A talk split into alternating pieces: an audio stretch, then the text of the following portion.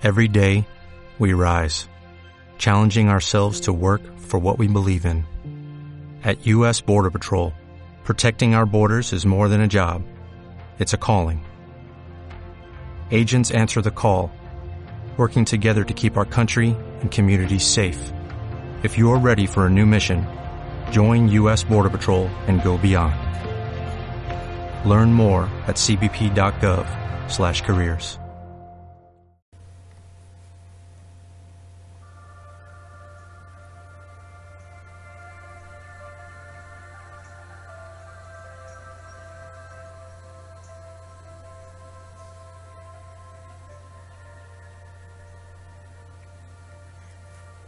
¿Cuál es el fin de educar?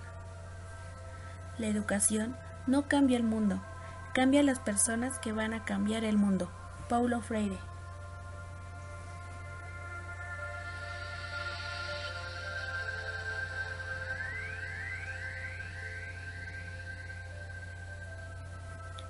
Sean bienvenidos a este espacio para reflexionar filosóficamente, en el cual hablaremos sobre varios aspectos del educar. Pero antes de continuar, quiero presentarme ante todos ustedes. Mi nombre es Shawnee Jacqueline López Ochoa. Curso el sexto semestre en la Escuela Normal de Atizapán de Zaragoza en la licenciatura de Educación Primaria.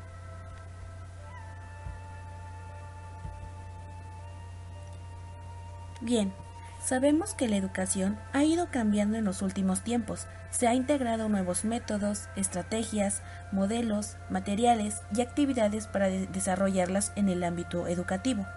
Pero en sí, ¿cuál es el fin de educar? Antes de continuar, debemos de tener en cuenta que la palabra educar viene desde muchos años atrás. Se debe de conocer que su origen es del latín ducere, que significa guiar o conducir en el conocimiento. Entonces, el educar consiste en transmitir determinados conocimientos y padrones de comportamiento con el fin de garantizar la continuidad de la cultura de la sociedad. ¿A qué me refiero con esto? Al que educar es buscar una manera de dar a entender todo lo que nos rodea, darle una explicación, en donde intervienen varios factores que determinan el tipo de enseñanza. Pero, ¿el educar? No solo se lleva en las escuelas, sino que esta parte desde los hogares y posteriormente en estas. No debemos de confundir el formar con el educar. Siempre hemos cometido ese error de pensar que son lo mismo, pero, lógicamente, estamos equivocados. Ya que el formar es dedicarse a crear habilidades o virtudes que no poseía el individuo, es decir, el alumno. Y el educar es guiar u orientar a un individuo, en este caso alumno, para desarrollar facultades intelectuales y morales. Es por ello que si retomamos la lectura del maestro ignorante, no solo es que el docente transmita los conocimientos a los alumnos para elevarlos gradualmente hacia su propia ciencia, sino que ese conocimiento se debe ir guiando a partir de una manera metodológica, tomando en cuenta las necesidades que se tiene. Es decir, no solo es dar conocimiento, sino que es además el poderles explicar de una manera clara.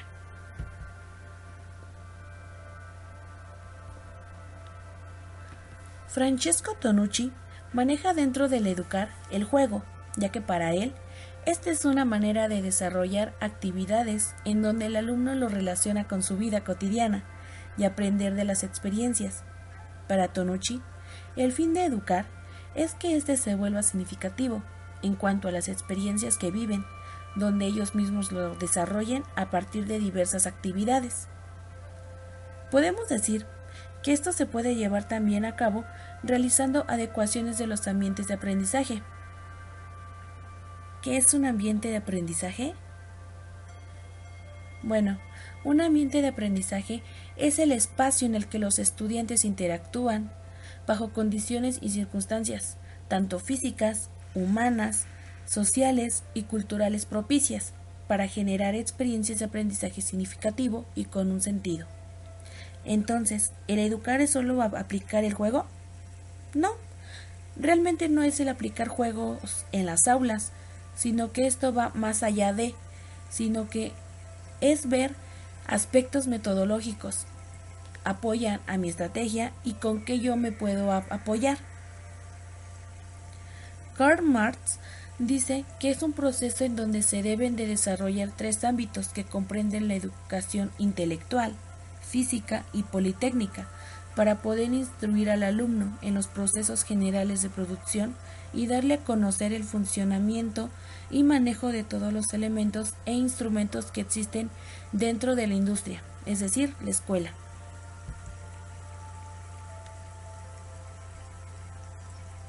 Es por ello que para él, educar es un papel muy importante, ya que es la transmisión de conocimientos, de cualificaciones o de destrezas para estas para que éstas sean aplicables en la actividad productiva. En general, la educación tiene como objetivo principal la preparación de los estudiantes para el trabajo, ya que en el sistema educativo se adquieren, por un lado, conocimientos, destrezas y aptitudes para que a su vez estos sean aplicados de manera directa o indirecta en las actividades de su vida en la sociedad. ¿Y por qué en la sociedad? Porque la educación se vincula con el desarrollo del hombre y con la reestructuración de las relaciones sociales.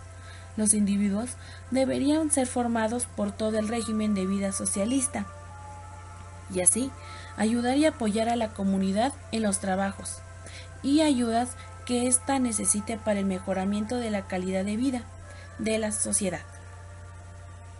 Si bien varios filósofos tienen su ideología sobre el educar, pero también comparten una pequeña relación entre ellos, aunque estos filósofos sean de diferentes épocas. ¿A qué me refiero con esto? Bueno, por ejemplo, Platón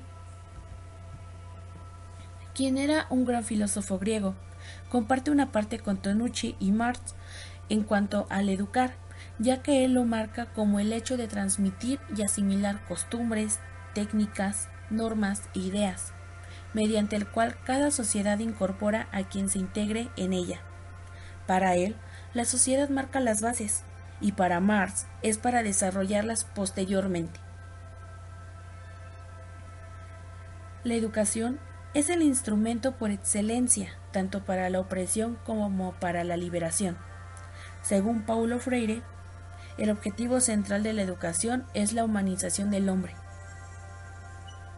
Pero, ¿cómo se lleva esto? El educar debe buscar el pleno desenvolvimiento del hombre, de sus potencialidades y habilidades orientada a la toma de conciencia del rol que le toca desempeñar y de la forma como puede cambiar su contexto, si es que lo es objetiva y lo denomina.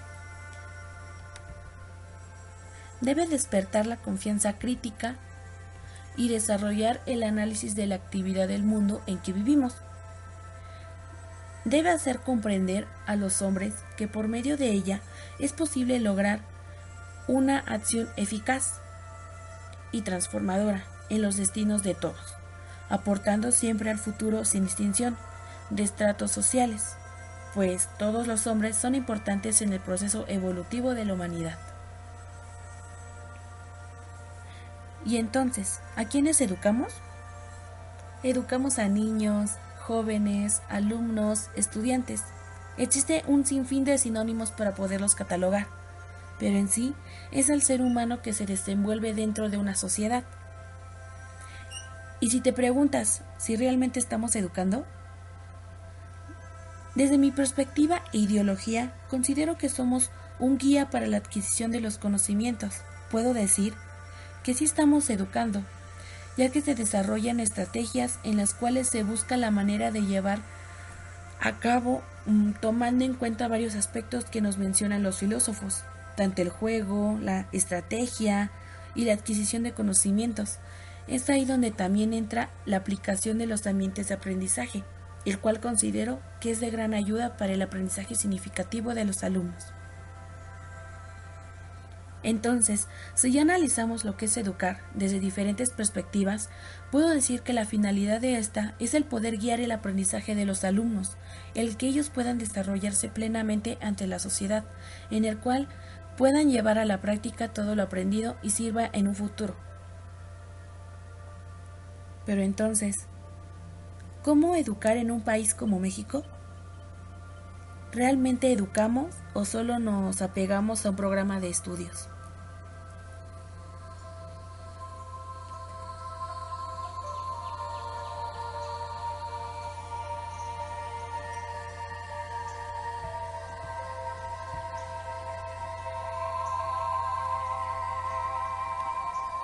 En Sherwin Williams somos tu compa, tu pana, tu socio, pero sobre todo somos tu aliado, con más de 6.000 representantes para atenderte en tu idioma y beneficios para contratistas que encontrarás en aliadopro.com. En Sherwin Williams somos el aliado del PRO.